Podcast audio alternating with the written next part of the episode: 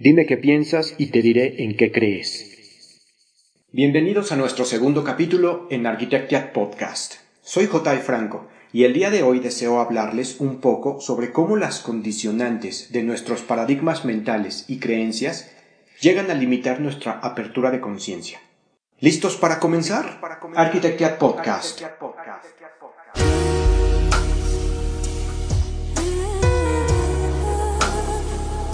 Un espacio de reflexión donde se integran mente, cuerpo y espíritu.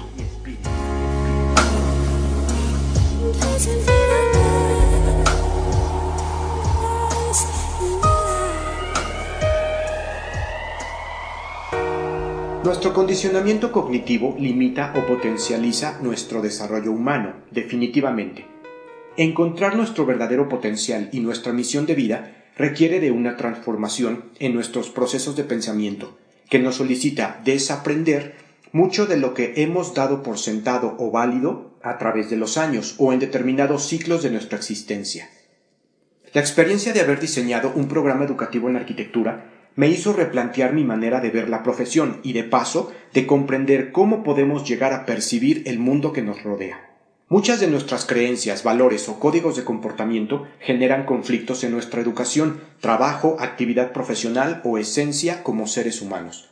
Quienes han comenzado a despertar conciencia se darán cuenta que paulatinamente encuentran en la realidad actividades o conceptos que no poseen un fundamento válido, producto de un cuestionamiento serio y profundo, ya que el bienestar o desarrollo humano ocupa ya un lugar en la lista de prioridades personales para ellos. Hemos descrito a lo largo de nuestras notas dentro de nuestro blog, El otro universo creativo, cómo la mente y el cuerpo se encuentran íntimamente ligados más allá de simples sistemas automáticos de estímulos-respuestas. En las sesiones de terapia es común encontrar que los conflictos en las vidas de las personas provienen no de eventos o circunstancias problema, más bien de las reacciones emocionales individuales y la incongruencia en las creencias personales que dichos eventos representan. El problema no es el evento en sí, sino nuestra incapacidad inteligente emocional de reaccionar a él. La realidad manifestará circunstancias como infidelidad, inseguridad, estrés, dolor. El cerebro humano, al confrontar de primera instancia un reto superior a sus capacidades, será incapaz de procesar emocionalmente una respuesta adecuada y válida, que nos lleve a encontrar bienestar y equilibrio. ¿Quién podría encontrar tranquilidad en medio de una tormenta? Si entendemos que las tormentas siempre existirán y nosotros estaremos inmersos en ellas, y que podemos desarrollar herramientas cognitivas, creativas y espirituales que nos permitan mantener la calma y el pensamiento claro y la emoción serena a partir de actualizar nuestros patrones y funcionamientos mentales. Al igual que una computadora, nuestro cerebro requiere la instalación de un software que reactive los componentes y la infraestructura espiritual de nuestro ser. El primer paso es identificar el modelo de nuestro equipo mental y la fecha de creación y caducidad de nuestro sistema cognitivo emocional.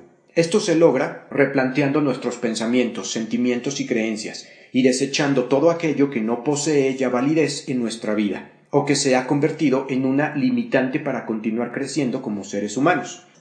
Mi propio proceso de despertar inició con acciones como el diseño de un programa educativo, que me obligó a poner en entredicho las circunstancias y reglas actuales existentes, para posteriormente comprender paso a paso los pormenores de la realidad que me rodeaba y plantear nuevos cuestionamientos en relación a la manera en que dicha realidad operaba. La enfermedad, por ejemplo, hizo un trabajo similar, solo que de forma inconsciente y vertiginosa, ya que los procesos mentales se vieron de repente interrumpidos por malos funcionamientos de órganos o elementos corporales, lo que me obligó a replantear mis pensamientos, actitudes y decisiones. Muchas de las personas que han decidido realizar cambios profundos en su vida han comenzado buscando y leyendo textos y libros que pongan en entredicho sus creencias, pensamientos e incluso sentimientos con respecto a ciertos tópicos. Una determinada crisis vivida abre la puerta y el cerebro hace el intento por contener la explosión de la crisis y la destrucción a través de reacciones corporales como ansiedad, depresión, enfermedad, locura. Cuando la mente no es capaz de procesar las crisis experimentadas, el cuerpo colapsa, enferma o muere, y es cuando nos enfrentamos a la sensación de incertidumbre, de permitirnos sentir que la realidad nos ha superado en todos los sentidos, y que no hay más por lo cual luchar en esta vida. Un primer trabajo mental, emocional y corporal integrado es capaz de ayudarnos a mantener la calma y reaccionar de una manera serena y sumamente objetiva, sin eliminar las emociones o los sentimientos, más bien canalizarlos para entrenar a nuestro ser a entrar en acción consciente frente a la realidad y poder transformarla por medio de una metamorfosis interna que consigue romper paradigmas y modificar profundamente las circunstancias que nos rodean. Déjenme hablar acerca de uno de los casos más dramáticos que he mirado dentro de la terapia, que incluye a una persona que perdió más del 80% de la movilidad de uno de los costados de su cuerpo. La situación, de acuerdo a lo que pude reconstruir con los datos que su familia me aportó, incluía una cómoda rutina de trabajo de mantenimiento en un área educativa, circunstancia que no hubiera causado mayor problema, hasta que el hombre en cuestión, que llegó a terapia, se sentía cansado y aburrido de ese trabajo realizado, ya sin interés o motivación intrínseca alguna, y adoptaba una actitud de cero esfuerzo y de completo confort, sin esforzarse más de lo estrictamente necesario. Diariamente el hombre se tomaba entonces un rato para descansar, comer y beber dentro de su rutina, despertando en sus compañeros una sensación de mediocridad y falta de responsabilidad laboral ante sus compromisos y asignaciones. Aconteció un día que, mientras tomaba un refresco en uno de los acostumbrados descansos, su cuerpo cayó rendido y quedó inconsciente. Al parecer alguien había puesto alguna sustancia química en el refresco bebido que le hiciera desmayar. Al despertar, sus jefes inmediatos, compañeros y representantes laborales lo acusaron y fue reprendido y castigado, trasladando su plaza a un campo laboral lejano en las afueras de la ciudad. Según relató su esposa, un par de días después de haberse presentado y comenzado a trabajar en su nueva plaza, sufrió un shock completo en su cuerpo que paralizó la mitad de él. El trabajo en terapia con él me dejó como experiencia la integración de variables corporales, mentales y espirituales dentro de nuestro desarrollo humano. El estrés y las emociones basadas en ira, frustración y odio hacia las acciones tomadas por sus compañeros de trabajo al inculparlo crearon un cúmulo de emociones que el cerebro no fue capaz de asimilar y mucho menos procesar. El hombre, al inicio de cada sesión de terapia, expresaba un bloqueo mental autoinfligido, ya que hablaba y lloraba al relatar cómo sus compañeros de trabajo se habían aprovechado de él, y así continuó una y otra y otra vez. La parálisis incluyó una represión de pensamientos y emociones, que provocó que me fuera muy difícil trabajar con él en la parte relacionada con la vocación, la misión y el objetivo del trabajo que se encontraba cumpliendo, es decir, el ámbito espiritual del acontecimiento, y la inconformidad de su ser profundo ante eso, lo que derivó en un cambio radical de actividades, sitio y actitud laboral, que desgraciadamente el hombre no pudo ser capaz de procesar y comprender. La parálisis corporal fue la salida que su cuerpo y mente encontraron frente a semejante adversidad. Estos cambios de pensamiento y ruptura de creencias y paradigmas son procesos que podemos llevar a cabo paulatinamente, de manera consciente y asistida, para evitar así involucrar variables como accidentes, enfermedades, adversidades, conflictos o crisis, que nos obliguen a romper nuestras propias limitantes, de manera que no podamos enfrentar al momento de su consecución.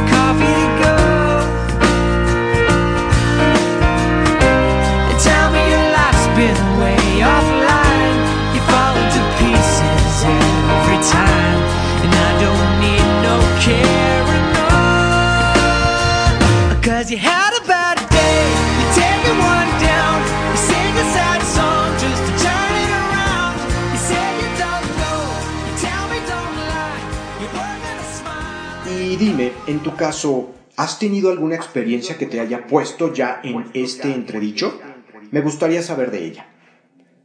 Puedes ponerte en contacto con nosotros, recuerda que estamos en las redes sociales bajo el nombre de Architect Así que esperamos leer tus comentarios, tus propuestas para tópicos que desees que hablemos en nuestros siguientes episodios.